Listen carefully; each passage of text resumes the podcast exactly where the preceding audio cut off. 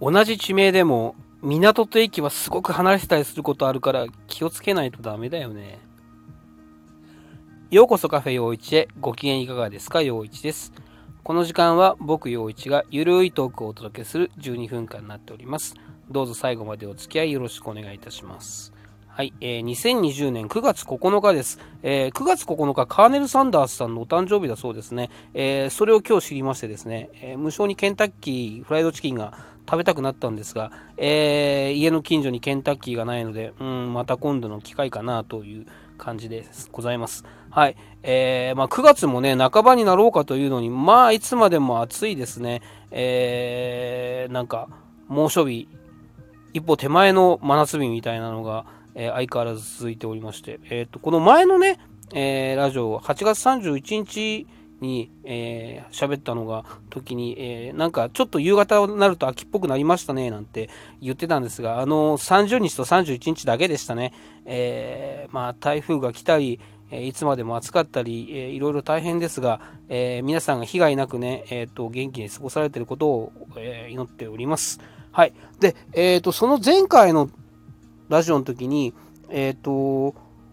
中学生の時の夏休みの思い出みたいなのを喋ったんですよね。で、えー、その2回前かな、えー、は、え小学校の時の、え夏の思い出みたいなのを喋ったので、え今日は高校生の時の夏休みの思い出についてちょっと喋ってみようかななんていうふうに思っております。えっ、と、高校1年生のね、夏っていうのが、えっ、と、青函連絡船最後の夏っていうことで、えー、小学校から中学校までずっと仲の良かった友達と、高校はね、別の高校だったんですけど、えー、夏休みに2人で旅行しようぜという話になりまして、で、えー、なるべくこう、お金をかけないで、え北海道を回ろうと言って、え青春18切符と、えユースホステルで巡る、えー、青函連絡船に乗って、えーえー、北海道道東道北を回る旅というのをですね、えー、2人でやりました。えっ、ー、とすごいね、えー、綿密に計画を立てましてですね今みたいにインターネットのない時代ですから、えー、時刻表をですね買ってきて、えー、2人で一生懸命時刻表を調べて、えー、鈍行列車でこう回れるように、えー、スケジュールを組んで、えー、ユースホステルって皆さんご存知ですかね？あのまあドミトリーのねあの相部屋みたいな感じなんですけどもすごく、えー、安く泊まれる宿がありましてまあなんか、えー、ちょっとねあの門限がしっかりあったり、えー、まあなんか合宿所みたいな感じなんですかね。ただすごく安くえー、泊まれるんでそういう、えー、当時、えー、学生の旅には、え流行ってたんですねそのユースホステルっていうのを使っていくのが。で、え小学校中学校の時の、え仲の良かった友達と2人で、え青春18切符とユースホステルで回る北海道の旅というのをやってまああのなんかね、えー、そんな旅をするのは初めてだったんで、えー、すごく、えー、期待と不安と言い混じった感じでですねワクワクして楽しかったですね。あのまああのなね北海道広いですから、えー、時刻表ではいろいろ調べていってもなかなかねいろいろハプニングがあって、えー、バスがなかなか来なかったり、えー、ね、でもまああかん校、え、まあ、えー、ねえっ、ー、とあちこち回りましたね原生花園、えー、はい。で、え、知床も回りましたしあのすごく楽しかったの覚えてますね、えー、まあ、え、青函連絡船もね最後の夏ということで、え、乗って函館から札幌までがあんなに遠いなんてやっぱ北海道は広いななんていうのをね、えー、もう実感して、えー、すごい感動の連続でしたね。で、えっ、ー、と、まあ前回ね、あの、中学生の時の、え、思い出話でも、あの、中学校からで出てきてはいけない空き缶が出てきましたみたいな話もしましたけどもまあ当時結局あのまだそういうことにおおらかだった時代なんですねでまあ僕らもその、えー、旅の開放感でですね、えー、札幌であの札幌ビールがやってる札幌ビール園っていうね、えー、ところの、えでジンギスカン鍋を食べに行ったわけですね。あのいやジンギスカン美味しかったですね。でえー、札幌ビール園なんでね、えー、あの生ビールをくださいって、えー、言ったらですねえっ、と学生さんって言われて「はい大学生です」って言って「あそうちょっと若く見えるけど大学生なんだ」みたいな感じで。でまあえっ、と僕がですねあの法政二高っていう学校に、えー、通っててで、えー、一緒に行った彼は明大中野高校っていうところに通ってましてですね。で法政大学第二高等学校みたいなね で明治大学附属中野高等学校みたいな、えー、トーンでですね、えー、法政大学明治大学って、えー、言ったらあそう大学生なんだみたいな感じで、え普通にビール飲みましたね。いや、だから今と違って、まあ、おおらかな時代だったんだなっていう感じですね。えー、あれもなんかね、あの、旅の開放感で、えー、ちょっと悪いことしたみたいな感じでですね、えー、すごく楽しいいい思い出でしたね。で、まあ、ぐるっと北海道を回ってですね、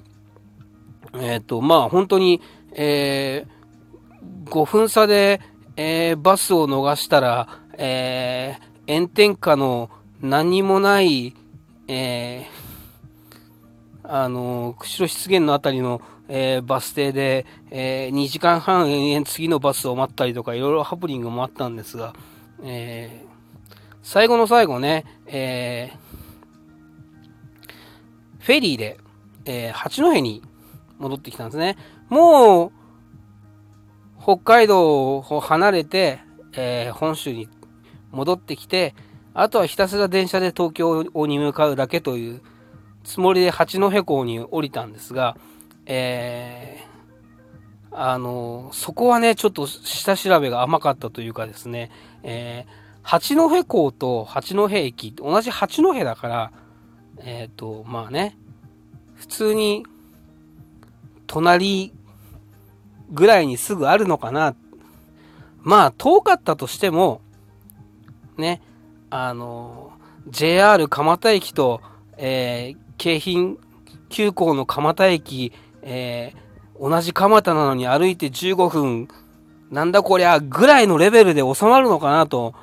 思ったんですが、えー、降り八戸港に降りたらですね、八戸駅は歩いてはいかれませんって言われてですね、で、えっ、と、もうバスもないですみたいな。話で、これは困ったと。で、えっ、と、高校生の、えー、貧乏旅行で、えー、もう旅の開放感で、あとは帰るだけという状態だったので、もうお金使い切ってるんですね。タクシー乗る金ないよっていう感じ。これは困った、どうしようかって。参ったってなったらですね、あの、すごい美人のお姉さんがですね、あの、君たち、駅に行きたくて困ってるの？みたいな感じで、声をかけてくれまして、お、これはラッキーと。しかもすげえ美人じゃんみたいな感じですね。はい、困ってるんです、つって。じゃあ、私車で来てるから、駅まで送ってあげるねって言われて、ありがとうございます、みたいな感じで。の二人なんかこうね、おお、ラッキーって、しかもなんか可愛いお姉さんで、みたいなニヤニヤしてたんですけど。したらですね、あの、私もちょっと、あの、連れを迎えに来たんで、あの、連れが降りてくるまでちょっと悪いけど待っててねって言われて。したらですね、その、えっ、ー、と、なんか、